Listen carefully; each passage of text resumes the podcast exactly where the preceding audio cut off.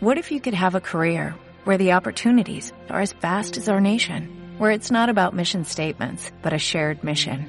At U.S. Customs and Border Protection, we go beyond to protect more than borders, from ship to shore, air to ground, cities to local communities. CBP agents and officers are keeping people safe. Join U.S. Customs and Border Protection and go beyond for something far greater than yourself. Learn more at cbp.gov/careers. Buenas, pues aquí estamos, eh, tanto mi amigo Rubén como yo. Eh, es un placer eh, presentar este podcast sobre los Roques. Eh, antes de empezar con, pues bueno, con lo que el plan de hoy, el plan del programa, pues darle las gracias a Alejandro de Back to Back por darnos la oportunidad de, de, bueno, de darnos este pequeño espacio para hablar de los Rockets. Ya veremos con la, digamos, cada cuánto tiempo traeremos un capítulo, todavía no lo sabemos, pero bueno, estimamos que durante unas dos semanas, cada una o dos semanas, eh, traeremos un nuevo episodio de, este podcast para manteneros al día de la franquicia. Eh, bueno, como he dicho, eh, estoy acompañado por mi gran amigo Rubén, que se puede presentar, Rubén. ¿Qué tal? ¿Cómo estáis? Soy Rubén y bueno, simplemente vengo aquí para lo mismo que Manu, ¿no? Para hablar un poco de los Rockets. Y bueno, con Rubén aquí que ya se ha presentado, pues bueno, yo me presento también. Eh, soy Manu, como ya ha dicho Rubén. Tengo una cuenta en Twitter, hrockets barra baja ESP. Y bueno, pues ahí también informo de la franquicia.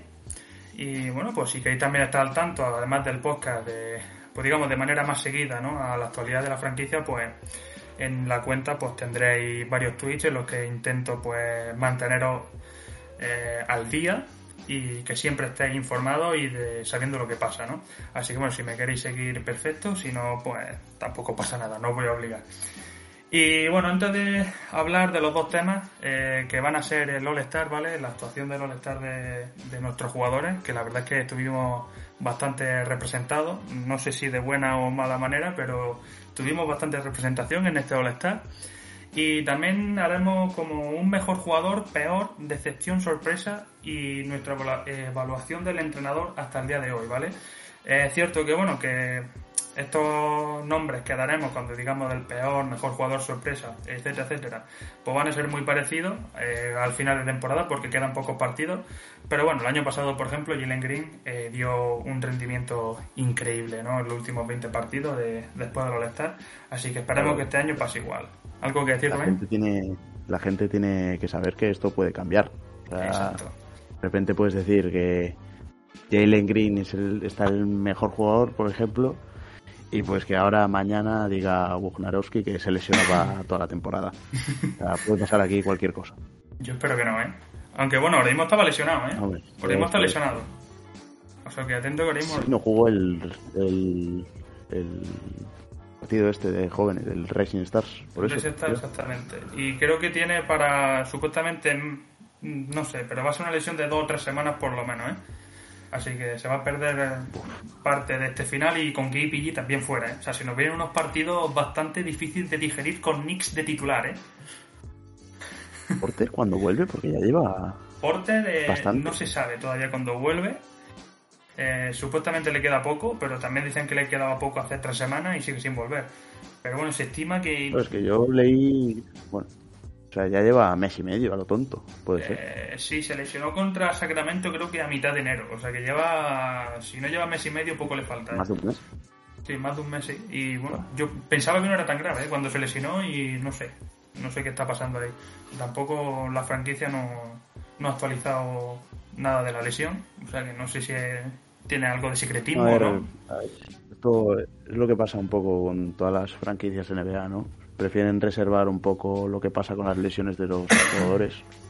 Sí. No entiendo muy bien la finalidad, pero es lo que hace que no sepamos eh, qué le pasa a Porter ni, ni lo que va a estar Jalen Green.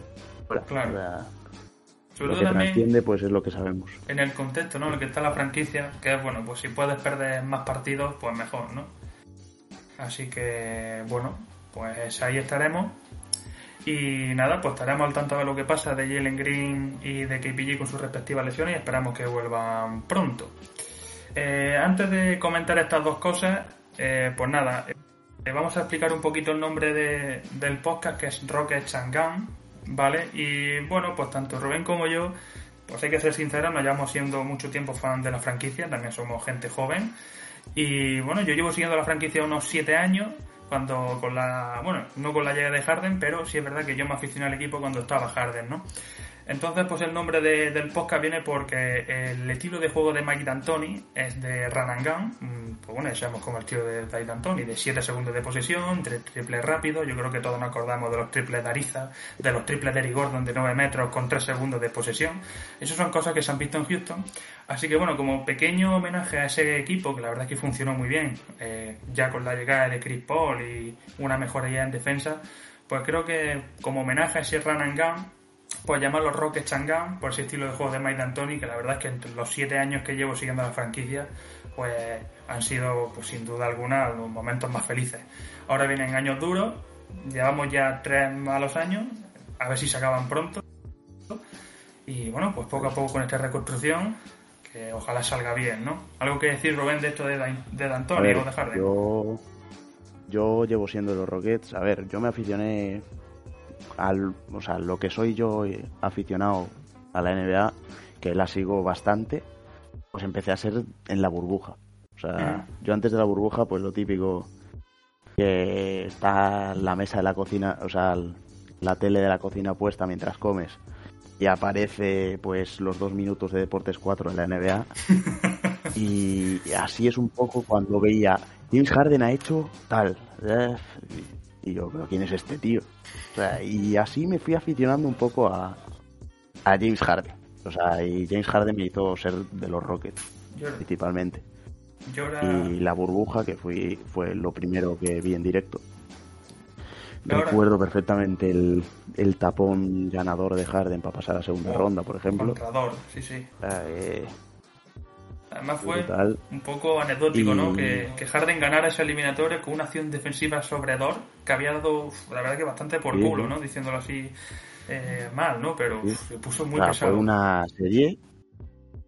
Una serie, creo que habíamos empezado 2-0, nos Sí. empataran la serie o. Bueno, fue una serie bastante. Bastante tensa.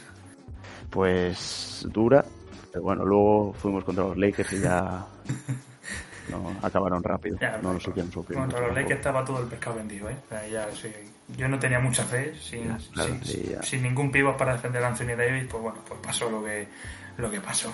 Claro, con el small ball, con Peggy Tucker de, de tío. Bueno, piste que haciendo a Anthony Davis, ¿no? Pues, pues claro, es lo que pasa. Así que bueno, ahí, ahí Mori pues dijo, bueno, den por saco a la franquicia y yo hago el último intento que es jugar a un nuevo deporte y no le salió bien. Y bueno, por ahí en Filadelfia que está Mori, pues todos de Houston está fichando, no sé, este, este hombre no trabaja, ¿no? Porque Sí. no se esfuerza en buscar nuevos jugadores. no sé si sigue Daniel House, está Peggy Tucker, está Harden. Harrell también, Y ahí Montre Harrell. a Harrell, que también estuvo en los Rockets, es verdad. Hay, hay mucha hay mucha gente Ahí, eh. que ha jugado en los Rockets precisamente con Daryl Morey. Sí, sí. Bueno, pues si quieres, después de esta pequeña intro, pues empezamos a hablar un poquito del All-Star, ¿no? Así de, sobre todo, no, no del partido, porque mm, Sí, un equipo que va último con 13 victorias, no tenemos representación en el partido, que también fue un tostonazo, hay que decirlo todo. Pero bueno, Pero sí tuvimos representación en- gracias a Dios Sí, dormí yo- la verdad que no tenía duda de quedarme, pero dije, bueno, pff, tampoco no hay ninguno de los Rockets y dije, no tengo mucho interés en verlo, ¿no? Así que bueno, eh, vamos con el, nuestro All-Star, el All-Star de los Rockets. Eh, tuvimos representación en el Racing Star, ¿vale? Y en el día del sábado estuvimos en, en- en dos concursos, en el de habilidades y en el de mate. Eh, me río porque ahora hablaremos de habilidades, que fue un poco traumático, la verdad. la verdad que fue un poco traumático. Pero bueno, empezaremos por el viernes, que tampoco es que fuera muy bien, pero yo creo que fue mejor que el de habilidades, ¿no? Pero bueno, Eh, por ejemplo, empezamos hablando de Alperen Sengu. Mm, Yo vi el partido y no sé si tú lo viste también. Vale. Y bueno, Sengu, la verdad que mm, yo no lo vi. A mí me cuadró viviendo la noche. hiciste muy bien en vivir la noche porque Eh, además, Sengun tiene un poco síndrome de Jokic, ¿no? Eh, ¿no?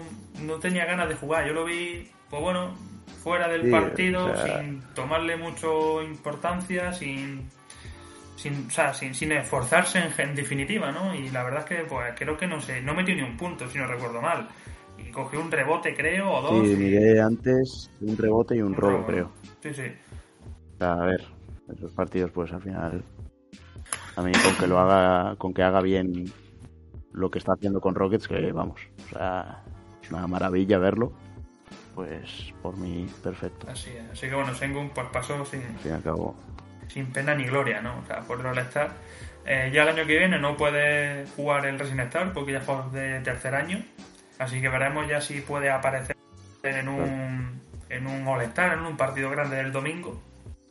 Que está todavía bastante complicado, pero bueno, tiene una progresión muy buena Sengun. Ahora hablaremos de él porque se lo merece.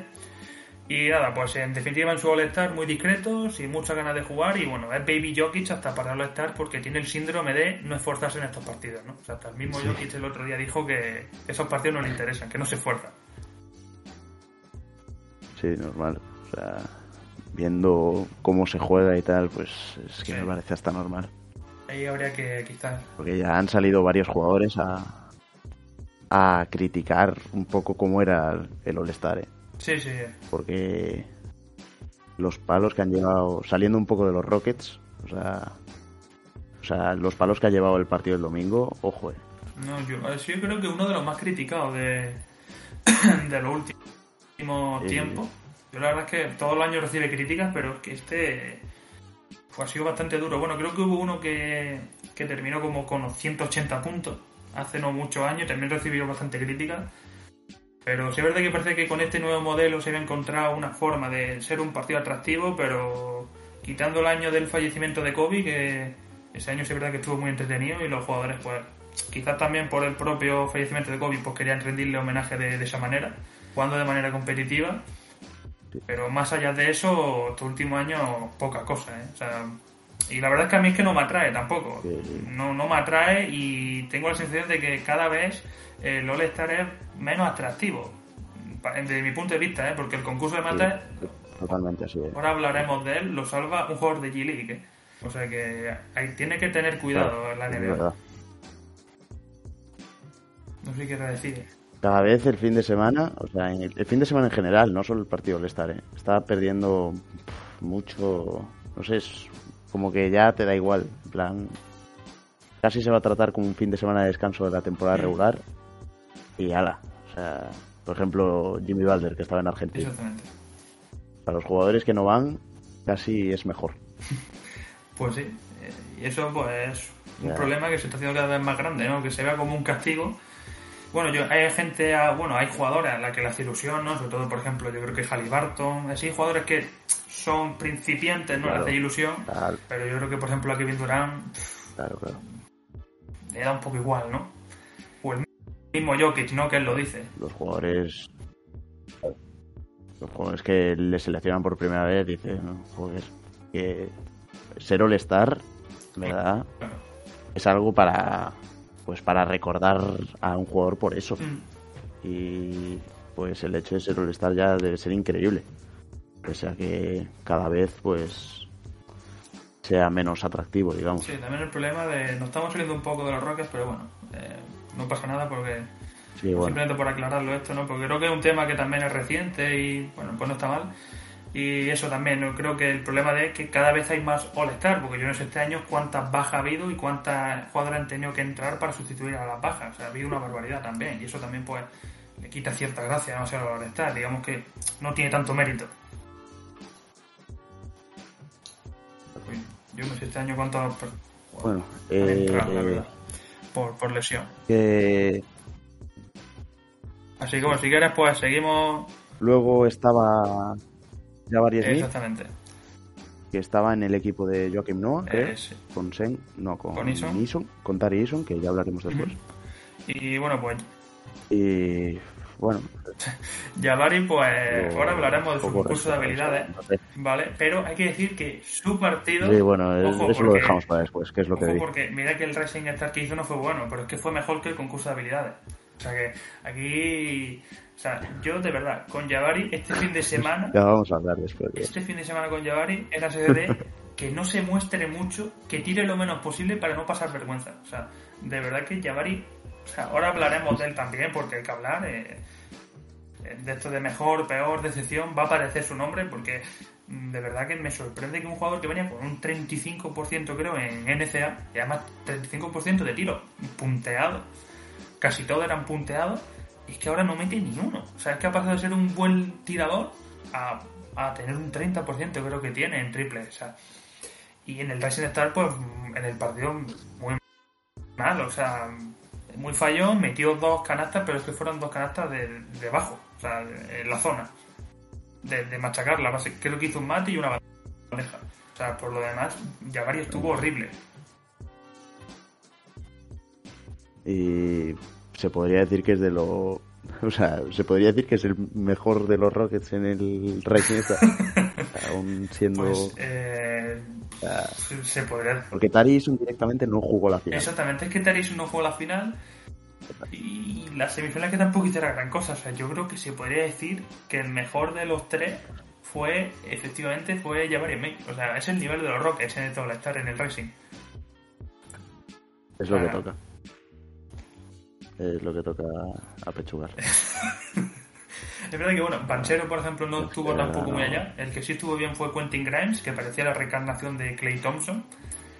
Pero de todas maneras, llevar a tres rookies y que ninguno no es que no destaque, es que den, o sea, no vergüenza, porque sí verdad que tampoco dieron vergüenza, porque Ison y, y Senku tampoco tuvieron mucha.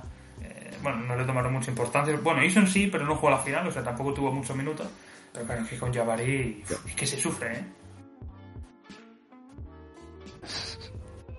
Y bueno, a ver, es un poco en media toda la temporada.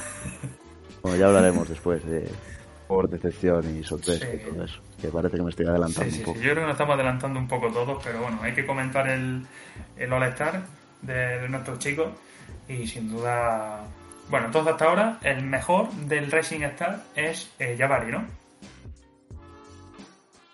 Va. Sí, vamos a llamarlo así. Bueno, por lo menos puede decir que es el mejor en algo esta temporada. ¿eh? O sea, por lo menos algo positivo. Ahora vamos a, a un momento que, que fue vergonzoso. O sea, yo estaba viendo el All-Star y no sabía dónde meterme. O sea, lo estaba viendo solo, pero no sabía si meterme debajo de la mesa, eh, irme directamente a acostarme. Pero dije, bueno, queda el concurso de mate, así que bueno, yo qué sé. Dije, voy a aguantar el chaparrón y esta vergüenza que estoy pasando lo estoy pasando solo, por lo menos. Y fue el concurso de habilidades. Ahí que pasó Rubén, o sea, yo no entendí nada. Eh, escúchame, yo en la prueba esta de tiro, de que de esquina valía cuatro puntos, de... ¿Cuántos tiros se hicieron? Ya no, sol- ya no solo hablo de, de Jabari Smith, sino de Banquero y Ivy Claro. también, que también tienen su Claro, parte. eso es. Se hicieron 25 tiros sin metieron exagerar. Uno dos, creo. No han metido Yo ni uno. fueron dos, pero metieron además de los que valían un punto. Banquero metió dos canastas, Dos pero de las que que contaban un punto. O sea, es. Estos fallaron. todo, todo. O sea, fue un auténtico desastre. Y sí es verdad que la salvación que tuvo. Jabari es que Ivy y Banchero estuvieron fatal. Porque es que es. No, estuvieron horribles O sea, fue lo que salvó a, a Jabari, ¿no? Porque es que si no, madre mía, es que si no. eh, En los pases creo que también fue el que menos hizo. El que menos puntos hizo en el. En, este- en la prueba de los pases. Que había como unos circulitos. Fue también el que menos hizo. Y en el primero no creo que fue tan mal, porque creo que Ban- Banquero también falló los tres, los tres triples. Y yo creo que Jabari también falló los tres triples. Es más, lío en estadística. Ojo aquí, porque Jabari eh, hicieron como una contabilización de todos los tiros de campo entre el concurso y. y los. y, y los partidos del Rising Star de Jabari. Y creo que eran eh, un total de 2 de 17. que no sé si llega, ¿Tú o sea, creo que Que los de que los de la prueba de tiro del concurso de habilidades estaba liberado, Claro. ¿eh? Ya no creo digo que en no creo que no contabilizaron o sea contabilizaron del Igual. racing o sea del concurso de habilidades contabilizaron solo la última prueba que fue la de tiro porque sí metió el tiro de media distancia en la primera que era como un circuito pero creo que ahí no se no, no contabilizaron esa ese tiro. Pero vamos, que si contabilizan esa prueba, creo que es, en vez de de 2 de 17 es 1 de, eh, 3 de 22. O sea que tampoco te creas tú que no llegamos ni al 15%, ¿eh? O sea, lamentable. Madre de Dios. Es que no, no, no le encuentro explicación, sinceramente. No, lo que nos llevo pasando tres años La no. verdad es que es una situación eh, deprimente la que vivimos los aficionados de los Rockets a- a- por- de manera constante. Pero bueno, como hacemos Rubén y yo, nos tomamos con humor y, poco más se puede hacer ante esta situación. yo no se puede hacer nada. no se puede hacer nada. Ya, ya vendrán las La alegría. disfrutar un poco del baloncesto, digamos. Aunque sea ganar 20 partidos una Alegría. temporada, ¿no? ¿Será posible ganar 20 partidos una temporada? no lo sé. Hombre, estaría bien. Eso ya lo veo más para más adelante. Yo este año hice una, Planes de futuro Sí, avanzado. Tengo que decirte que como apunte hice una previsión de 25 o 30 victorias este año. O sea, me pasé pero bastante. De 25 a 30 decía yo este año, ¿eh? O sea que fíjate si, Sí, si me quedo lejos. Pues que, hemos tenido dos rachas de 10 derrotas fácilmente. Eh, creo que una fue de 14 O incluso. sea, ¿eh? yo me acuerdo que habíamos ganado en Phoenix, ¿puede ser? En- sí, ganamos a Phoenix, ganamos a Ganamos Milwaukee. Phoenix, ¿eh? que yo- quedó victorias de locura. A Milwaukee en una semana. O sea, yo flipando. En plan, ¿qué es esto? Y luego perdemos contra... O sea, no quiero mentirte, ¿eh? contra los Hornets, quizás. Sí, sí, perdimos Ah. contra los Hornets en casa, ¿eh? No sé, es un poco... Bueno, ya... Un poco... Ahora podemos hablar de esto. Así que bueno, ya resumido el concurso del Racing estas de habilidades, mm, pues nefasto. Y nos queda el de mate, que yo sí es verdad que hay que ser, que creo que fue la mejor actuación de todas en el All Star, que fue Sí, a ver, de los Rockets duda, vamos, con que tampoco fue gran cosa, Ah. pero sí, mm, la verdad es que la actuación de Guille Martin No, eh, a mí tampoco me, o sea, no me disgustó, me pareció bien y creo que el primer mate, lo, lo malo... sí, Lo malo es que creo que tuvo un fallo en uno de los mates. O sea, que tuvo más de una oportunidad. Algo que no tuvo el resto. Eh, sí, el primer, el, el primer mate Creo- que para mí yo creo que fue mejor que Jericho Sims y Trey Murphy, el intento de ellos dos. Sí es verdad que tuvo dos fallos, dos intentos.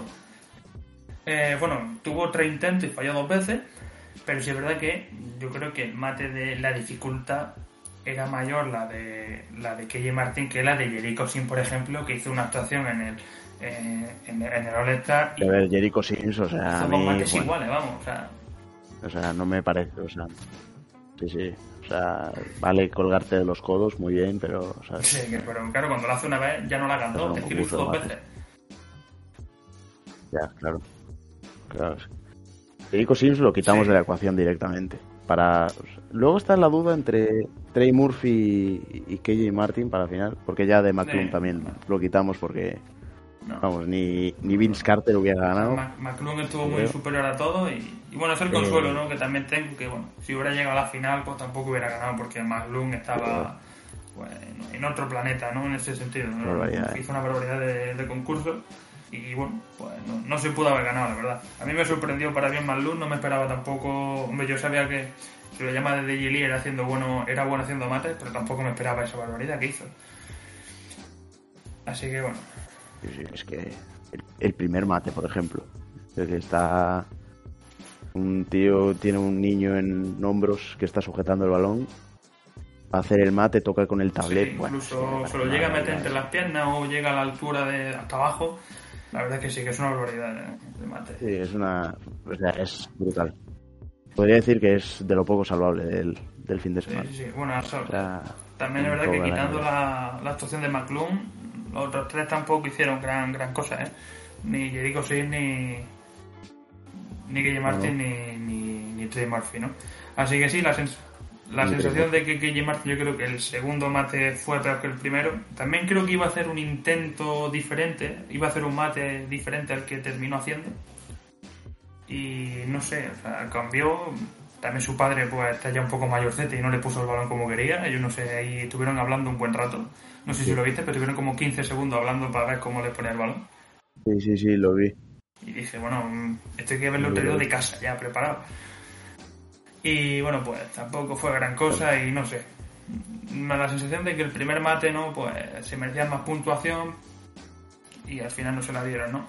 También un poco un debate, ¿no? Si quieres que haya mates espectaculares, también los jugadores tienen que tomar más riesgo, ¿no? Entonces, si penalizas que se tomen más riesgo, al fin y al cabo lo que produce es que el, el jugador no arriesgue y vaya, es más sencillo, ¿no? Entonces, no, no sé, tú das, das tres intentos, lo hacen a los tres intentos, pues le pones una nota y si no, pues... Hombre, yo entiendo que se pueda penalizar algo, ¿no? Pero es que para mí el primer mate de Guille Martín fue mm, no bastante, pero sí mucho mejor que los otros dos. Quitando el de Malum fue mejor que los otros dos. Sí, para mí también, ¿eh? Es más, el público, no sé si te acuerdas, abucheó la puntuación. Uf, Pero eso sí, ya no me acuerdo. Pero cuando salió la puntuación lo, lo Yo, eso. Pues, pues normal, la verdad. O sea, a ver, Trey Murphy No, tampoco no, lo no. hizo mal, ¿eh? O sea, no estamos sí. aquí. O sea, creemos que la cosa estaría entre Trey Murphy y Ah, Martin. podría la haber entrado en la final el título está claro, el peor Sí, está claro. Es que yo no sé incluso si Jericho Sin llegó a quedar delante de Keiji Martin, ¿eh? Ahora mismo no me acuerdo. Pero si, si no muy No, parecido. Creo que no. Espero Si que no no. muy parecido la puntuación, que, que de todos que no. modos me sorprende. Pero bueno, así que bueno, este fue un poco el All-Star, ¿no? De, de los Rockets. Un All-Star sin pena ni gloria. Sí. Eh, sí, mucha Más más, pena pena, que gloria. La verdad es que tuvimos bastante representación, que siempre es bonito, ¿no? Aunque sean en concursos. Y bueno, el Racing Star, pues era. Te hace a mí también me hace ilusión, sobre todo porque son jugadores jóvenes. Y bueno, pues está bien. Pero bueno, digamos que la cosa no, no fue muy, muy bien. Pero bueno, eh, el año que viene espero volver a ver a Jabari como jugador de segundo año. Y bueno, pues eh, no sé. Yo creo que en el concurso de mate ya no tendremos ninguna representación, ¿no? Porque son dos años seguidos con Jalen Green y con KJ Martin que, que No, no el creo. año pasado también A se ver. hizo un concurso de mate bastante interesante desde el punto de vista de malo. Uf, madre mía, no me lo haga recordar. Me abre las, las heridas, ¿eh? Así. Que había estado 12 intentos Bueno, para un se mate. puso muy pesado, ¿eh? Que había sido.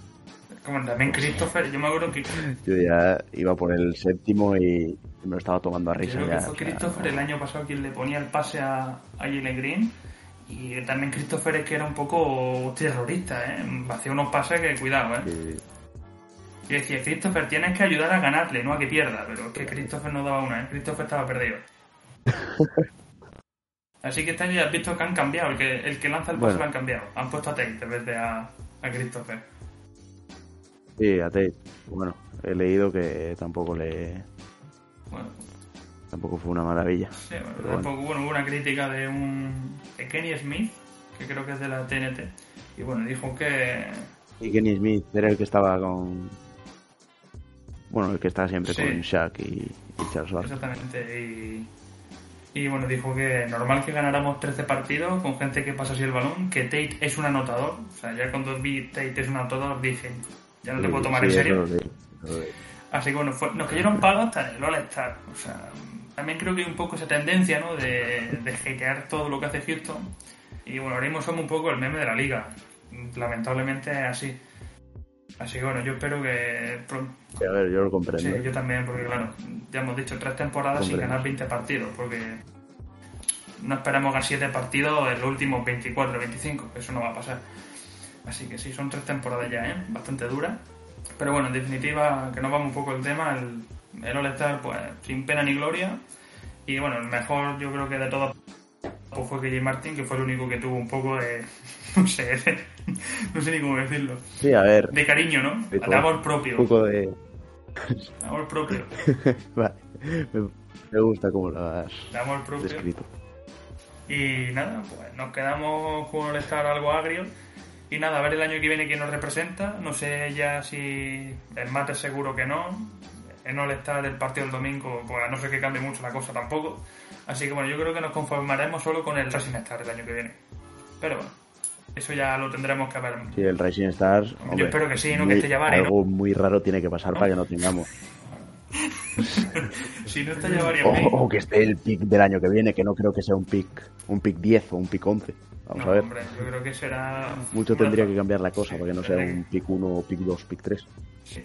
Ahora, ahora mismo nos puede tocar hasta el 5. O sea, Así que bueno. Yo siempre digo que eso está un poco arreglado. El, el, la lotería en general siempre creo que está un poco arreglado. Pero bueno, eh, ya está, a ver lo que nos toca. Y nada, pues si ahora pasamos con la segunda parte del, del podcast, que en este caso es pues, decir nuestro... Así también creo que viene bien porque es el primer episodio de toda la, temporada. Así que bueno, habrá gente de los Rockets que si siga el equipo, pues que sepa un poco, bueno, puede decir o puede adivinar quién es cada uno. Pero bueno, también habrá gente que no sea de los Rockets, escuche el podcast y quiera conocer. Así que, así como modo, modo de recapitulación eh, para toda la temporada, pues diremos para, tanto para Rubén como yo. No sé, creo que vamos a coincidir en mucho porque las cosas están, yo creo que claras. Eh, nuestro mejor jugador, nuestro peor eh, jugador, decepción y sorpresa. ¿Vale? Y también hablaremos de eh, Stephen Silas, que eso lo dejaremos para el final porque no sé ni por dónde empezar con ese hombre, ¿no?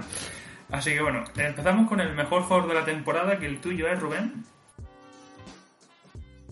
Bueno, yo estoy entre dos, o sea, y creo que se sabe ya que mm. dos son. Son Jalen Green y, y Alperen Sengun. Que yo, Jalen Green, o sea, he metido a Sengun principalmente porque Jalen Green, pues tiene esos picos con que parece, pues, Kobe Bryant, pero otros que no. Es que tiene partidos y partidos. Es muy irregular, sigue siendo muy irregular. Se en Darío Brizuela, eh, Jalen Green. Claro. Ojo, Ojo Darío juego la copa, eh, de Darío. Pero la mamba pasa. Eh, vaya, vaya copa hecho. Pero bueno.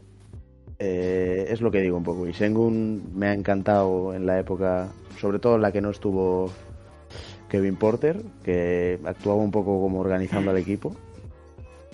Y yo creo que es lo mejor, o sea, supongo que tendrás prácticamente. Sí, bueno, mi mejor jugador es, además yo no tengo dudas, y es Sengun. O sea, no tengo dudas también por el salto ¿no? que ha dado Sengun respecto a la temporada pasada y por la sensación de, no de estancamiento, pero sí de consistencia, ¿no? Yo creo que es un jugador muy inconsistente Jalen Green y que tiene que encontrar. También es verdad que eh, después hablaremos del entrenador, porque que el entrenador pues también tiene culpa de que en nuestro ataque se basen en darle la pelota a Jalen Green y que Jalen Green eh, se busque la vida. Esto también habrá que hablarlo luego. Pero sí es verdad que, de todas maneras, aunque siga teniendo esa falta de consistencia, yo la verdad es que confío bastante en Jalen Green y sigo esperando una buena versión de él porque ya ha demostrado, ¿no? O sea, creo que ha hecho cuatro partidos ya de 40 puntos, eh, es capaz de tirar con buenos porcentajes. Y bueno, ahora vuelve el parón del All-Star, vamos a ver si eh, puede recuperar esa versión post-All-Star también de la temporada pasada pero sí es verdad que como mejor jugador de lo que llamo de temporada Sengun, por lo que te has comentado, ¿no? Porque quitando esa falta de defensa, ¿no? Que todavía le cuesta, y los problemas de falta, ¿no? Que es algo muy recurrente en Sengun, eh, yo creo que por lo demás es un jugador increíble, ¿no? Eh, anota en el poste, eh, sí que le falta algo de mejorar el, el triple, pero bueno, yo creo que todavía es bastante joven, tiene 20 años, lo mejorará seguro. pasa el balón, eh, también pone buenos bloqueos, bueno en el pick and roll. En definitiva, un pivo muy completo, sobre todo en ataque. En defensa tiene que pues, mejorar bastantes cosas. Pero bueno, eh, si lo rodeas de buenos defensores, ¿no? De un buen defensor interior, de un 4 alto, por ejemplo. Bueno, un tampoco muy alto, ¿eh? Yo creo que está en torno a los 2.11 o 2.13. No, no es un pivo.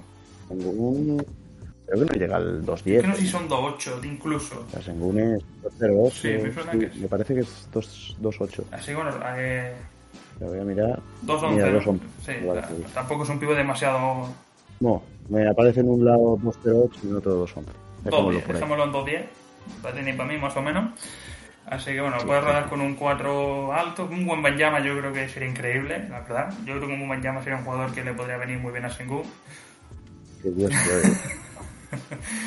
y bueno, pues ayudarlo con un buen cuadro defensivo alto, yo creo que pues, le podría venir bien a Sengun hasta que tenga un nivel defensivo más o menos, por lo menos aceptable, ¿no? Yo creo que está viendo una mejora también en su defensa, pero todavía tiene carencias, como es normal, porque le cuesta a su jugador, un jugador lento y sobre todo el movimiento lateral que tiene, pues ahí se lo llevan, ¿no? Pero bueno, eh, hay que darle tiempo, son 20 años, no podemos tener al jugador perfecto en la segunda temporada de la NBA porque eso es imposible, ¿no? Así que hay que tener un poco de calma, igual que hay que tener calma con Jalen Green, ¿no? Que hay gente que ya lo quiere traspasar, hay gente que dice que, que no, que ya no vale, o sea, hay que tener un poquito de calma. Y bueno, si lleváramos cinco temporadas con Jalen Green y, si- y siguiera cometiendo los mismos fallos, pues yo entiendo que hay gente que duda de él, pero bueno, llevamos temporada y media más o menos, así que hay que darle todavía tiempo, hay que darle, pues, exactamente tiempo, experiencia y, a ver, es que- con los jóvenes, porque es que una reconstrucción no se hace, no se hace en Claro. dos días. Lo que nos hace creer que Jalen Green puede llegar a ser un jugador maravilloso es que los partidos que tiene, que ¿cuántos partidos lleva ya en la NBA con 30 puntos Eh, en año son O sea, es una dieci- barbaridad. 17 o 18. Lleva 17 sí, no, por ahí. Casi 20 lleva. Y 4 de 40. 4 Y de de 40, de 40 lleva Creo 3. que 4, ¿eh? Porque hizo hace uno, hizo uno hace poco. Una maravilla. No, y, Yo me acuerdo del de hace y poco. sobre todo porque yo que sé, eh, sobre todo la creación de tiro que tiene es muy buena. O sea, muchas veces consigue que sea el tiro liberado. Y yo creo que en el momento en el que haya un entrenador que tenga un sistema de juego claro, ¿no? Tampoco quiero hablar mucho del entrenador todavía, pero es que tú ves a Jalen Green y, por ejemplo, de media distancia con los bloqueos lo aprovecha muy bien y casi siempre saca espacio. Y, y de media distancia es un tiro que yo creo que tiene que persistir en él porque es lo bueno también que tiene Jalen Green, que puede anotar en, desde el triple, de media distancia y en anotación, ¿no? Que no todos los jugadores pueden hacer eso, ¿no? Entonces es un arma que es muy, muy valiosa para Jalen y que ya digo, o sea, para mí el tiro de media distancia para Jalen Green va a ser la clave en su futuro de, de sobre todo crear más atención a los defensores y de anotar muchos puntos, porque si consigue mm, anotar y meter con consistencia de media distancia, eh, va a meter muchos puntos y va a ser de los mejores anotadores de, de la liga, seguro, o sea, estoy seguro de ello, no sé si... Sí, seguro, seguro, seguro. Así que... Bueno, vamos al el peor jugador no sé qué tiene azul, yo tengo claro, o sea, no sé si considera. Yo lo tengo hablamos de toda la plantilla, ¿eh? A ver. O sea, a ver, hay 15 candidatos. hay 15 candidatos, pero hay uno, ¿no? yo- que tiene mérito que en un equipo tan malo resalga un jugador que sea malo. O sea, tiene mérito también, ¿eh? Sí. Es que además vamos a decir lo mismo. Yo El creo mismo. que sí, ¿no? Sí. Empieza por N, ¿no? Sí, a ver. Sí, el apellido. Claro, se llama y de apellido Nix. Empieza, empieza en Day y termina en Ice en Mix, ¿no? Bueno, de Dyson Nix, Es ¿cuál es, que tu no- opinión? Porque yo tengo una que. Yo creo que. Mi opinión es que se tira a la hija del propietario. O sea, es que, mi opinión. No sé si el propietario tiene hija, sino a la sobrina. Porque es que. No sé cuál es tu opinión, pero es que la mía es que es muy malo. Alguna, alguna. Yo creo que, no sé, o su padre es millonario y, pues no sé, tío, o paga mucho, no sé. Igual su padre se encarga del salario de otro, de los, del resto Paga de el jugadores, a John. Wall, quizás. Es que no, no lo logro entender cómo es. le, No logro entender Le cómo pagarán es los 40 jugador millones a. John Wall, a lo mejor del buyout. Una, una opción, ¿eh? Ojo. Igual, igual los 40 millones salió del de señor Knicks. Knicks, que es el padre de de. Knicks, ¿no? Del padre de Knicks, que bueno, pues. No sé qué pensará al ver a su hijo jugar. Yo la verdad que me entra en escalofrío cuando lo veo jugar a Knicks. ¿eh? No sé a ti, pero mm, yo lo veo saca. O sea, me da escalofrío verle. Pero que Silas lo saque, saque antes a Knicks que a Christopher me produce. Es in- indescriptible lo que me produce ver eso. Ver cómo Knicks juega antes que Christopher y antes que Tata Washington. O sea, eso ya sí es verdad que me, bueno, y, y ahora sin Jalen Green y Porter, Knicks va a ser titular. O sea, como ya lo fue. Sí, el partido refiero. de 36 minutos que jugó, que creo que hizo un punto. Creo. 36 minutos, un punto. Hostia, sí, esto lo había visto. Era como el primer jugador de la historia de la NBA en jugar más de treinta y tantos minutos y hacer un punto, dos o menos asistencias Eso es una, y cuatro barbaridad. pérdidas o algo así. O sea, es No, que es una no, barbaridad. una locura. O sea, yo no... O sea, yo, mm, cuando veo a Knicks jugar, es jugador No, no, lento. o sea, es base y es lento. Eh, manejo de balón pésimo. O sea, es un, es un base con un manejo de balón pésimo. Eh, el pase, yo creo que Marjanovic, Marjanovic tiene nada. mejor pase que él. Mm, penetrando, eh, hace alguna vez unos finger roll que le da el tablero y no toca ni aro. Mm, de verdad que me parecen una locura las bandejas que hace. Y después, por último, eh, está, es que no está ni en forma. Es que está pasado de peso. Y es que es eso, ¿eh? O sea, a mí me lo pareció alguna vez que lo he visto y es que, es, de verdad, es que es, o sea, no es tampoco, o sea, al menos Boban, tú lo miras y dices, joder, Claro. este tío es un buenazo. A Nix es que ni eso, tío. Es más, de Nix, si no me equivoco, en, no sé. en Instagram, en su red social, tiene una foto sin camiseta y tiene lorcilla. Es que en la propia foto se le ve la lorcilla de abajo. ¿sabes? O sea, es que no está ni fibrado ni. Que tampoco es que pese 50 kilos de más, pero oye, si tienes 20 años y quieres ganarte un puesto en la liga, por lo menos esté en forma, ¿no? Porque si eres Jay Harden, pues oye, pues yo entiendo que, mira, te puedes hacer lo que quieras, ¿no? Pero siendo Jason Nix, oye, por Te da favor. igual. Claro. De verdad que yo no, yo no entiendo, ¿eh?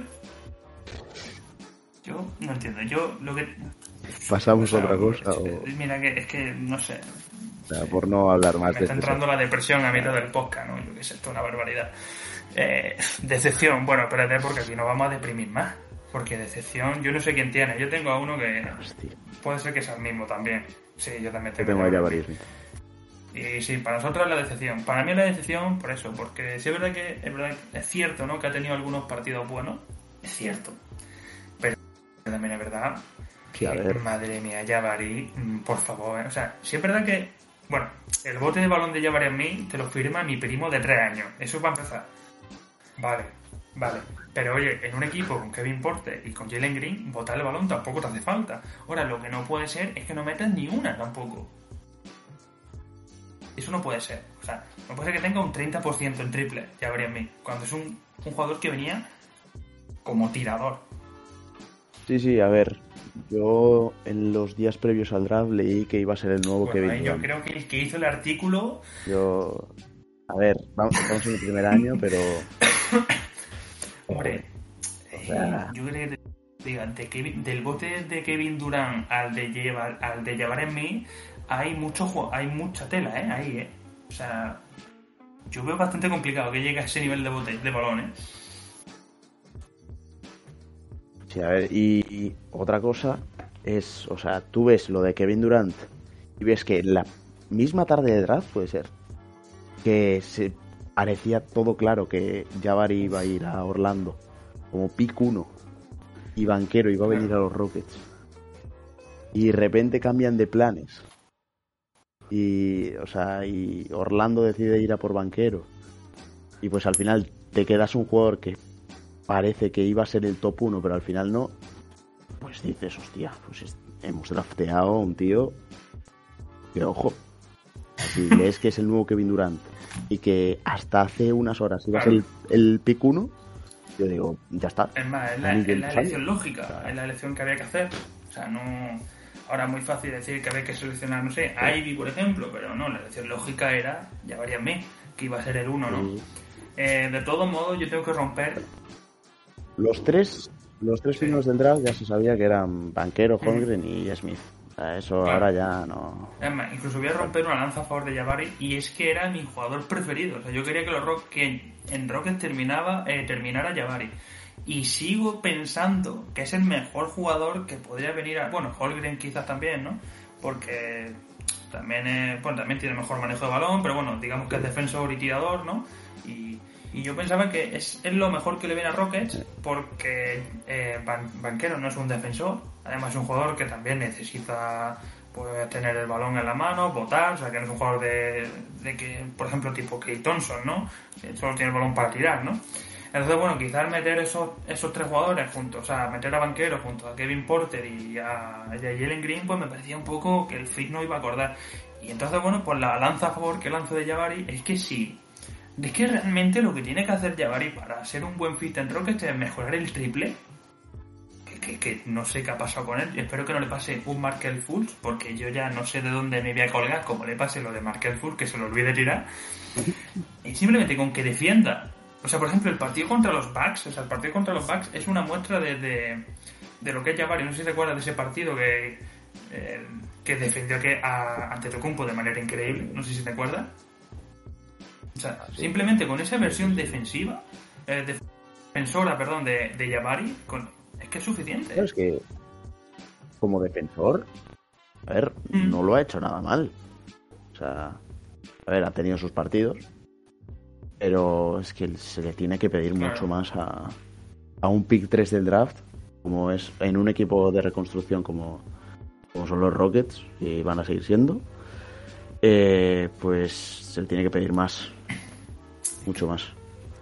Y eso es parte también del entrenador, Sí, que ya hablaremos. Que, bueno, eh, para el que no lo sepa, así como antes hablaba, bueno, antes hablaremos de la sorpresa, pero bueno, para aclarar de Jabari, eh, el entrenador dijo que para el pick 3 del último draft no eh, programaba ni tenía ninguna jugada preparada para él. Aquí que cada uno saque sus conclusiones. A mí viene gente a Twitter a decirme que la culpa no es del entrenador. Yo esto, pero bueno, por centrarnos ya hablaremos después de Saila. Pero bueno, ya veré por lo que os digo. Yo, de verdad, con que sea un chaval que meta un 40% en triple, mm, coja algo de físico, porque yo creo que también tiene que coger algo de físico, está delgado, para ser para defender a interiores, pues todavía está, le falta algo de físico, pero bueno, eso no me preocupa. Con que Smith, sí, es normal. Eso le pasa a todos. Quitando Zion, ¿no? Que era una bestia desde el principio, ¿no? Pues pocos jugadores Sí. Exactamente, o sea, con que llega al 40%, Claro. o no 40, sino 37, o sea, y defienda, o sea, es que el partido de Milwaukee creo que en ataque estuvo fatal también, o sea, creo que hizo, o sea, no recuerdo, pero un porcentaje menos de 40% de campo, pero es que da igual, o sea, es que para los Rockets necesitamos un jugador del estilo Jabari, que teniendo a Jalen Green, teniendo a Sengun, más veremos si Kevin Porter o Scoot Henderson o el que venga, o Wembanyama, pues necesitamos un jugador que defienda. Y Jabari es que es, yo creo que es el, jugador ideal del último draft que le, ven- le venía bien a Rockets. Así que bueno, esperemos que decepción, pues, yo creo que va a ser complicado, mucho tiene que mejorar, sobre todo el tiro, y lo dudo que lo haga en estos últimos 20 partidos. Pero bueno, veremos para la temporada que viene, que trabaje en verano y, y a ver qué, qué nivel da, ¿no? Sí, ojalá trabajando en verano, pues veremos la temporada que viene. Al final, llevamos tres años diciéndolo, ¿eh? pero la temporada que viene es real, Sí, hablaremos. importante. Luego la que viene será la que Y viene. así lo hasta que ganemos 20 partidos. que no sabemos cuándo llegará. Pero bueno, más pronto que tarde, yo creo, porque si no, habrá que disolver la franquicia, ¿no? Eh, bueno, Eh, por último, eh, bueno, antes del entrenador tenemos la sorpresa, que yo creo que a lo mejor aquí podemos variar, no sé. Sí, yo aquí hay más Pero a lo mejor variedad. no. O sea, Yo ¿tú quién tengo tienes? Martin. Empieza tú. Tú también. Pues mira. No, no, no, yo lo, tenía bueno. escrito, eh, te lo juro. O sea, es que Eh, tenía una duda es entre Star y Ison, ¿eh? de lo poco y salvable. Martin. Eso sí es cierto. O sea, digamos que es eh, la que menos clara he tenido de las tres. Sí. De las cuatro, perdón, la que menos clara ha sido el jugador sorpresa porque no sé si meter a Ison o meter a KJ Martin. Sí, yo Yo también. creo que sí había un poco más de duda. yo también. Y bueno, yo creo que KJ Martin creo que está clara, ¿no? O sea, mm, Sí, a ver, que Martín ha tenido un. O sea, es, ha, ha sido de los mejores esta temporada. o sea, es... O sea, quizás, o sea, quitando de a Jalen Green y a Sengun de mejor jugador, pues se puede meter a KJ Martin después de. sí, eh, también es cierto que... eh, sí, yo creo que sí. O sea, tiene- mejor Kevin Porter, pero es que está entre los cinco mejores de la temporada, sin, sin duda. Mm, es verdad que Sí, sí. que ser sincero con KJ Martin, es un jugador que yo creo que no va a dar mucho más de lo que está dando ahora. No creo que dé a ser más de un jugador de rol, pero claro, es que creo que está haciendo 11 puntos y casi 6 rebotes. Es que eso, eh, quizá ahora mismo no, Es que hay que recordar que es un IC 53 creo que del draft, 52, puede ser, o 52 54. creo. O sea, El jugador que, que- eh, además, yo recuerdo Mira, de KJ Martin, me vi highlights. Dije, bueno, hemos fichado, draftado un P52, tal, pues, no sé cómo acabará, ¿no? Pero. Y recuerdo que vi los highlights y eran todo alley-oops y mate. O sea, prácticamente ni. En, los highlights no salían triple, ni, tiro, ni, ni nada. Entonces yo creo que la progresión de KJ Martin está siendo muy buena. Ya, ya te digo, 11 puntos, eh, 6 rebotes, eh, creo que casi 6 rebotes, buen defensor, porque buen defensor. O sea, es un jugador que yo creo que no tiene un techo mal, mucho más alto que esto, pero si tienes un jugador de rol en el futuro que te haga lo de KJ Martin, es que es ideal para competir. La verdad es que para ir tirando estos años, a mí poco más se le puede pedir a un, a un jugador hoy en día. O sea, para los Rockets, quiero decir. Obviamente ya no digo para Mm. otros equipos que tengan situaciones totalmente distintas. Pero para los Rockets, es que J. Martin es ideal, Y yo lo que digo, a mí me, me haría ilusión, porque yo creo que el chaval puede, si sigue a los Rockets, si sigue desarrollándose, me haría ilusión verlo en unos Rockets competitivos como jugador de rol, ¿no? Que yo creo que al final es el es el techo, ¿no? Que tiene que llevar, tiene que ser un jugador de rol, pero de los mejores de la liga. Entonces, si sigue sobre todo mejorando el triple, que necesita todavía tener una pequeña mejoría, eh, yo es que además en transición es un jugador muy bueno. o sea, y después físicamente es una barbaridad, Sí, es rápido, es rápido. eh, mate, o sea, cuando recibe... Rápido, Mates, Cuando bueno, es una... Claro. A ver, está en- estuvo en el concurso de Mates por algo. cuando bueno, cuando corta, corta muy bien a canasta, que es una cosa que eh, es, es que saber valorar, que está en la esquina, pero sabe cuándo cortar, y una vez que corta, va como un tráiler y muchas veces termina matando porque es que viene con una potencia en el salto increíble, ¿no?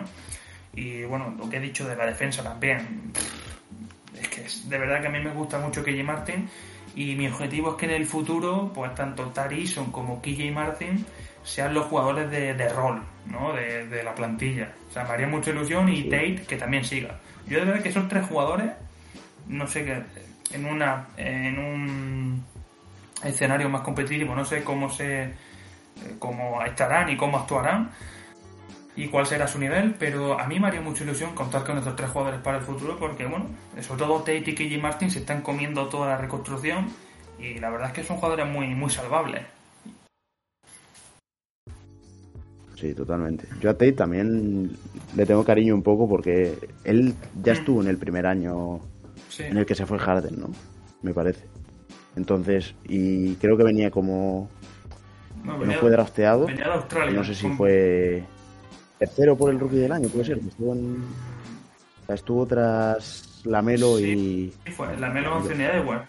Sí, Sí, es el draft de Lamelo, ¿no? Sí. Lamelo y Anthony Edwards, creo que no fue sé el si fue el no sé O sea, si fue no el tercero, pero mentir, sí igual recuerdo que alguna vez estuvo entre los tres mejores por el rookie. Y yo creo que estuvo en el mejor quinteto de rookie, sí que estuvo. Sí, sí, sí. Sí, eso sí te lo puedo firmar prácticamente. Entonces sí, Vamos, que fue un año brutal, te lo puedo decir. Y bueno, pues al y esto eh, para el pues las oportunidades que se van a encontrar todos los Rockets de algún jugador así suelto, como Tate o KJ Martin. No se espera nada de él. Para el de que no lo sepa, bueno, ¿no? Que mucha gente dice que Rafael Pues Stone no le gusta. Esta gente está en Rockets por Rafael Stone, ¿eh? O sea, estas fueron las primeras decisiones que toma Rafael Stone como, como general Sí, manager de los Rockets, es draftear a KJ Martin y traer a Tate desde Australia, ¿eh? O sea que de momento hay que ver todavía, ¿no? Porque claro, Tate estaba en Australia, allí. Entonces, bueno, yo creo que en Stone se confía, está haciendo muchos traspasos para liberar masa salarial y bueno, hay que tener calma. O sea, yo digo, la reconstrucción no se hace, no se hace en dos días y no se puede... Es verdad que, bueno, quizás pues ya empiezas a desesperarte un poco, ¿no? Porque son tres años muy malos y podemos caer, pues eso, en cinco o seis años. Pero bueno, vamos a ver qué pasa este verano, que yo creo que es muy importante. Y sobre todo también importante porque es el tercer año de Green y Sengun y ahí puede dar un salto, ¿no? Así que bueno, mm, de momento hay que esperar ya. Sí. Y además, bueno, lo que hablabas de Rafael Stone y liberar masa salarial, pues es que va a venir alguien grande en verano. Yo Y- espero que venga una barba. No queremos empezar a decir algún nombre, pero ni, ni a mencionar barbas.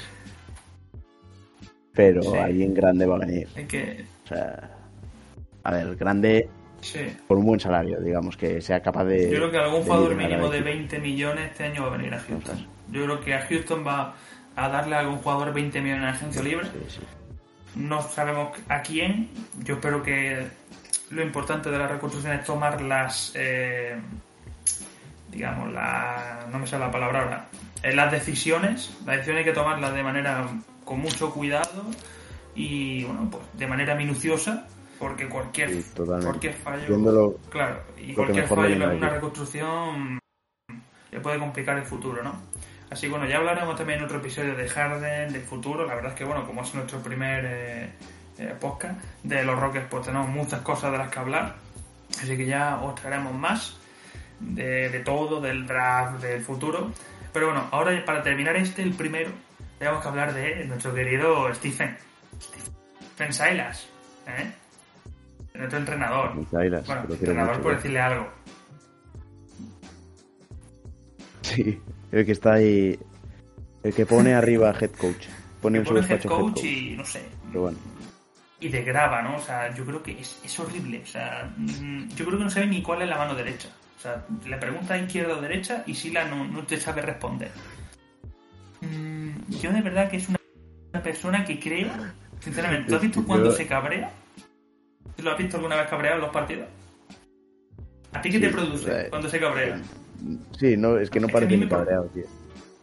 Que No sé, yo lo ve- No me acuerdo con la sonrisa esta tonta que pone. Con este de enseñando caballo que tiene. ahí. Tiene una que dentadura que, no madre tío. mía. Que madre mía, ¿eh? Pues Cuando estábamos en la pandemia con la mascarilla esta, O sea, esa mascarilla mítica que llevaba Silas, bueno, se le notaba que estaba sonriendo y te imaginabas la sonrisa en tu cabeza y bueno. Yo, Era yo maravilloso. recuerdo cu- cuando se enfada, es que a mí no me produce, o sea, yo lo veo enfadarse y es que no me da miedo, me hace gracia, o sea, tiene, o sea, actúa, de verdad lo digo, ¿eh? no por, pero es que mm, actúa como si fuera autista, o sea, es que no tiene sentido lo que hace. o sea, de verdad, es que es como un enfado, un enfado raro, porque se enfada, pero es como que hace gesto de decir, este hombre no está bien. De verdad que no está bien, o sea, yo creo que, yo, yo de verdad que creo que no no está bien. O sea, yo de verdad, o sea, lo pienso. Porque es que hace una cosa. O sea, bueno, mm, ya no es lo balocentístico, que eso ni siquiera hablamos ahora después de todos los destrozos que ha hecho. Sino ya como persona que actúa. O sea, el año pasado se puso a llorar en mitad de una rueda de prensa, por ejemplo. Mm, ¿Esto a qué se debe? Que un entrenador se ponga a llorar en mitad de la rueda de prensa. De eso Sí, yo sí, no me acuerdo. sí. O sea, hay un vídeo de Saila llorando en mitad de la rueda de prensa. Bueno, llorando de una manera también muy autista. Yo de verdad que no lo entiendo. Es que, Joder, es, que es no digas eso, hombre. que llora muy raro. O sea, es que llora mm, con el puño cerrado, con la sobre la frente. Luego se levanta y no está llorando. Mm, yo no entiendo nada. O sea, yo de este hombre no entiendo nada. Y de verdad que a mí me gustaría decir cosas buenas de él, pero es que no puedo decir ni una buena. Ya te digo, es que no sé si es de hablar, de decir dos palabras sin cagarse encima. no, no, es te lo digo en serio. Te lo digo en serio. No. Es totalmente así. ¿eh? O sea, O sea, sí. madre mía. Luego, baloncestísticamente Bueno, hablando, una algunas decisiones que, ha tenido decir, este año. que Bueno, está, en la fran- está en la franquicia porque es el entrenador perfecto para perder partidos. Porque es que mm, con un entrenador como él es imposible. O sea, Claro, eso es totalmente. O sea, yo, yo creo eso totalmente. Es que si no, no me lo explico que lleve tres años entrenando a un equipo de la NBA. es que, bueno, Ah, creo no- que es el tercer o cuarto en- entrenador con peor porcentaje de victorias que haya estado en la NBA más de 100 partidos. O sea, es que creo que tiene un 20, 20% de victorias. Que es lamentable. Es lamentable. Pues que debe llevar 200 partidos y 30 vi- No, No, 30. te lo digo, 17, más, un 34. poco más, eh, pero- Si es que yo sé las victorias que llevamos, porque es que llevamos muy pocas. Hemos ganado las dos últimas temporadas 17, que suman 34, y 13 este año, 40. No ha ganado ni 50 partidos. Y lleva 200, o sea, lleva más de 200 partidos. O sea, es que no está, ni, está en el 20% de victorias. Es lamentable. Y yo entiendo que está en reconstrucción, pero. Pero es que ese hombre hace las cosas muy mal, o sea. eh, vamos ya a, ce- a ceñirnos a lo baloncestístico, ¿vale? Porque mira, eh, a Stephen Silas se le ocurrió en el tercer partido de temporada, al hombre, por lo que sea, se- mañana se levantaría, no sé, bueno, como se levanta siempre, con sus problemas, y dijo, voy a poner a Bruno Fernando de titular por Sengun. Ya está. Ah, Yo me acuerdo a principio de a lo temporada. mejor es que había gente justificando eso. Pero bueno, o sea, esas personas quieren que yo termine preso, ¿no? O sea, a mí hay gente que viene y me dice, no, es que mm, Sengun tiene mucho balón y claro, mm, compartir el balón con Green y con Porter, yo creo que salir del banquillo le irá mejor. Pero tú has visto a Bruno Fernando jugar al baloncesto. Bueno, jugar al baloncesto por decir algo, porque este chaval no sabe ni... Es que es un desastre, tío, que no me puede vender. Es que hay gente que me intenta convencer de cosas que yo veo y digo, que no me estás tratando de vender la moto de Bruno Fernando, ¿sabes? No, es que sea bueno, es que es jugador de baloncesto, es que no me puede vender la moto. O sea, literalmente es un tío de 2'10 fuerte que coge el balón y piensa que yo sé que tiene un coco, no sé lo que tiene en la mano, y lo tira y se lo mete bien y si no, pues nada. Entonces, al bueno de Stephen Silas se le ocurrió. esto ya para empezar la temporada, o sea que yo dije, de verdad. Pero es que ya pensé que iba a ser. Claro, y eso dejaba a Garuba fuera de la rotación. Lo de Garuba para un episodio del, lamentable como lo trata. O sea, es lamentable. Y claro, o sea, yo cuando vi que en el tercer partido, o sea, dije, Bruno Fernando es el tercer pivo, ¿no? Y leo el insider de los Rockets que va a ser titular eh, Bruno Fernando. Dije, pero tío, o sea, que nos estamos cargando a Sengun. Pero ya lo, que más increíble fue, ¿no? Es que bien, mejor para Sengun, que juegue de sexto hombre. Digo, pero vamos a ver, alma de cantar, si estamos en una reconstrucción, ¿qué más nos dará que Sengun pueda, tendrá que acostumbrarse a jugar con Jalen Green y con Kevin Porter, ¿no? Que no ha jugado ni 70 partidos juntos en su vida. Yo de verdad que... Bueno, pues eso fue la primera primera, la de Bruno Fernando titular, que dije, esto ya acaba de empezar. Dije, esto ya no puede ir a peor, pero. Yo es que pensaba que iba a ser toda la temporada, ¿eh? Al final no. De hecho, Bruno Fernando fue traspasado. ¿No? Fernando, mmm, no sé, ni botar el balón con la mano izquierda, dijeron, aquí hay que hacer algo, por lo menos. No porque si no, a, a le queman la casa en Houston, si tiene casa.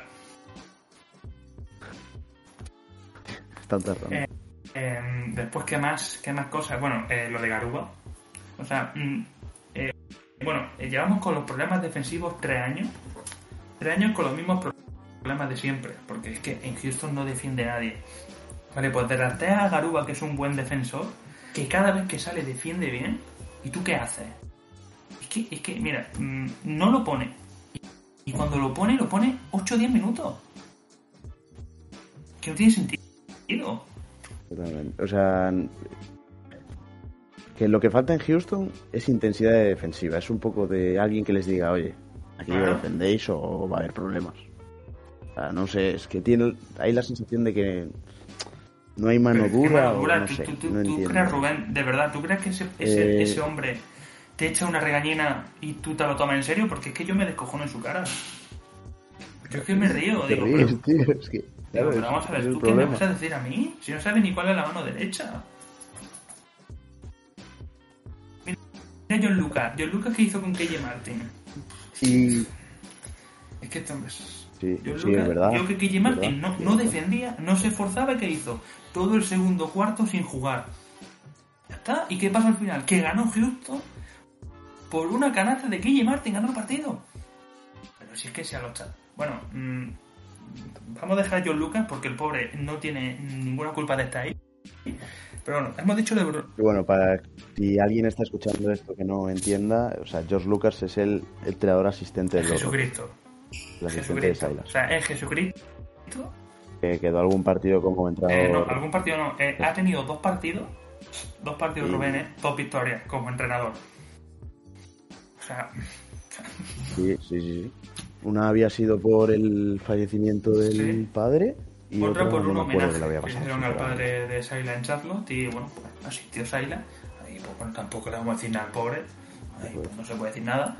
Pero bueno, lo que sí se puede decir. No, no, que, que vaya más. es un homenaje para su padre, pues tiene que ir, obviamente. Pero lo que sí se puede decir es que dos partidos con John Lucas, dos victorias. Mm, aquí hay algo que huele raro, mucha casualidad veo yo, ¿no? Pero bueno, eh, seguimos comentando de Bruno Fernando con, de, con Sengun, seguimos con lo de Garuba que no juega ni, ni bueno Garuba yo creo que sacrifica al no sé sacrifica a Sila y Sila no lo pone todavía. No sé qué tiene que hacer Garuba para jugar. Además cuando tu pivo titular que es Sengun tiene problemas con, de falta. O sea que lo puedes dar lo puedes poner más minutos a Garuba porque es que es un pivo con problemas de falta muchas veces no o protegerlo de ese problema de falta que tiene Sengun. Pero bueno yo no sé no, soy entrenador no entiendo.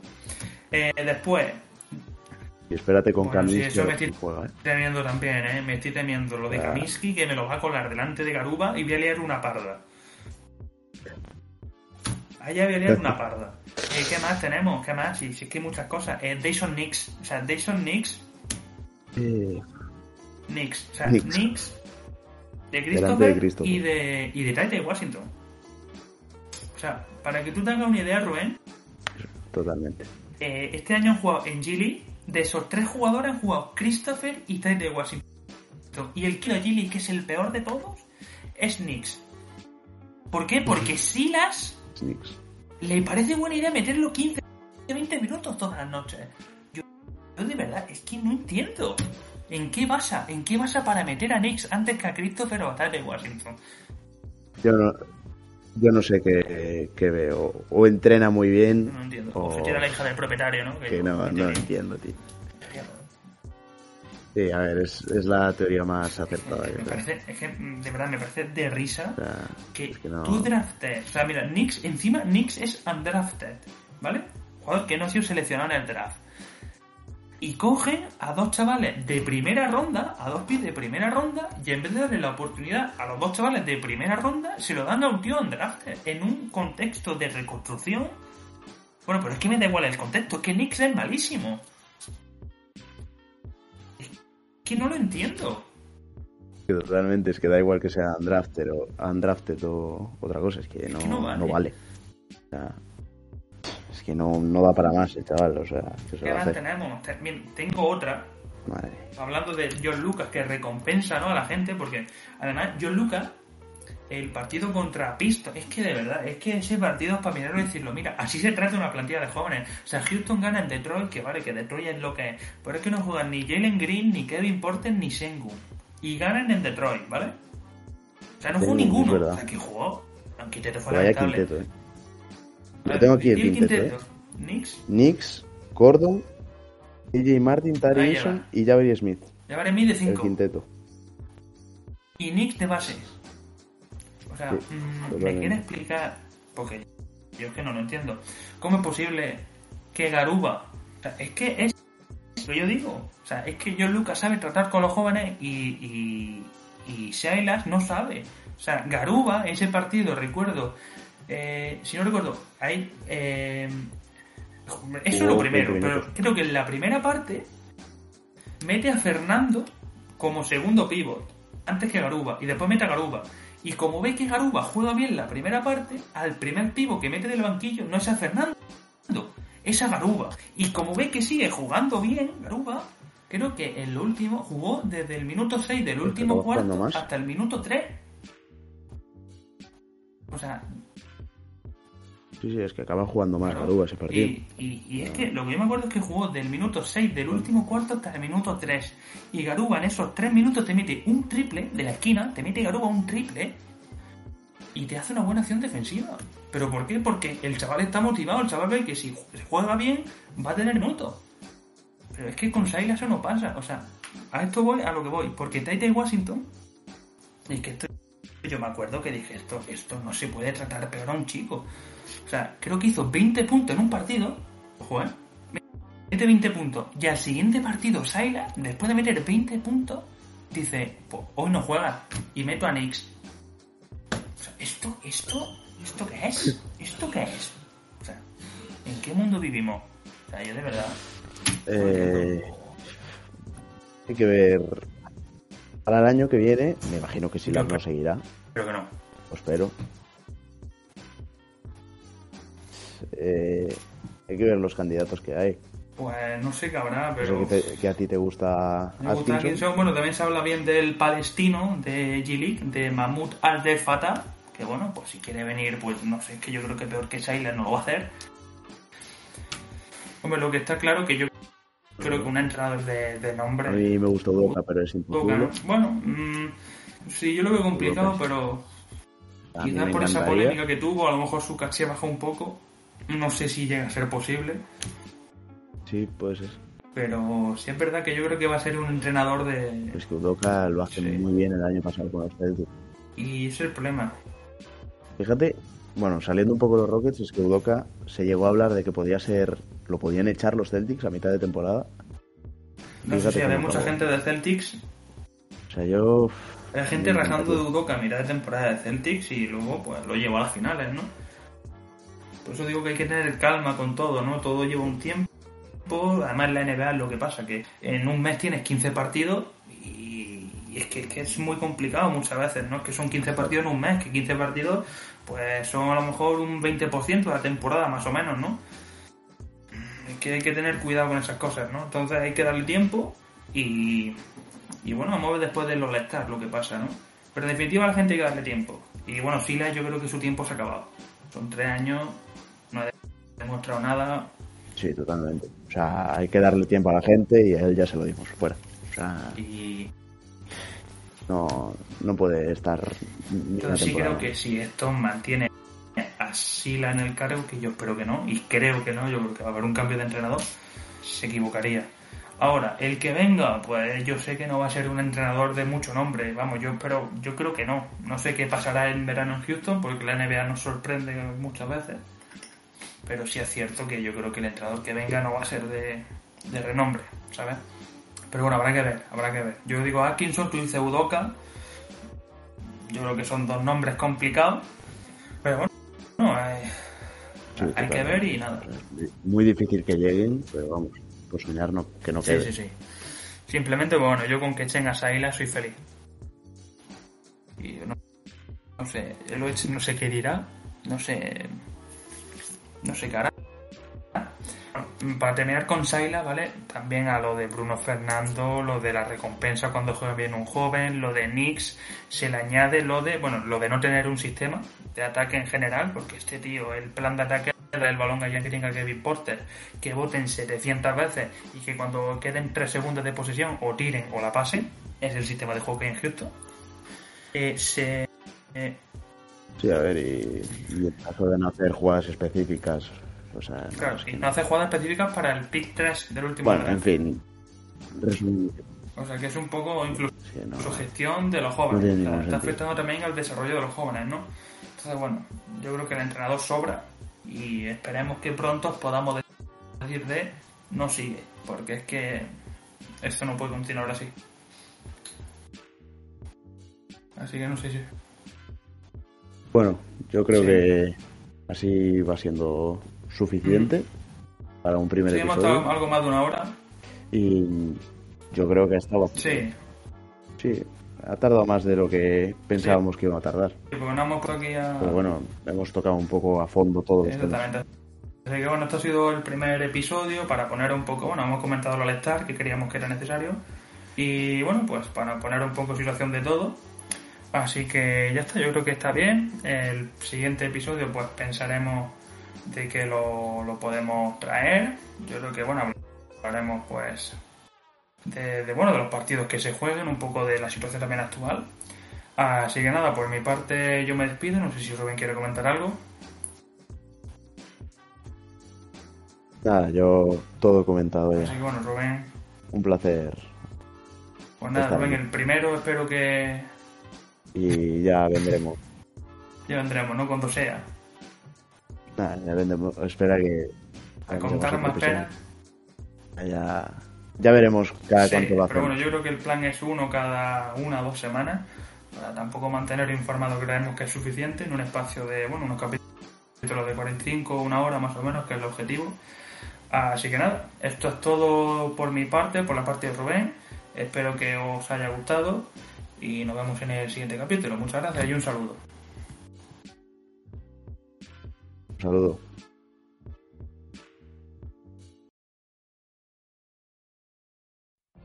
What if you could have a career where the opportunities are as vast as our nation, where it's not about mission statements, but a shared mission?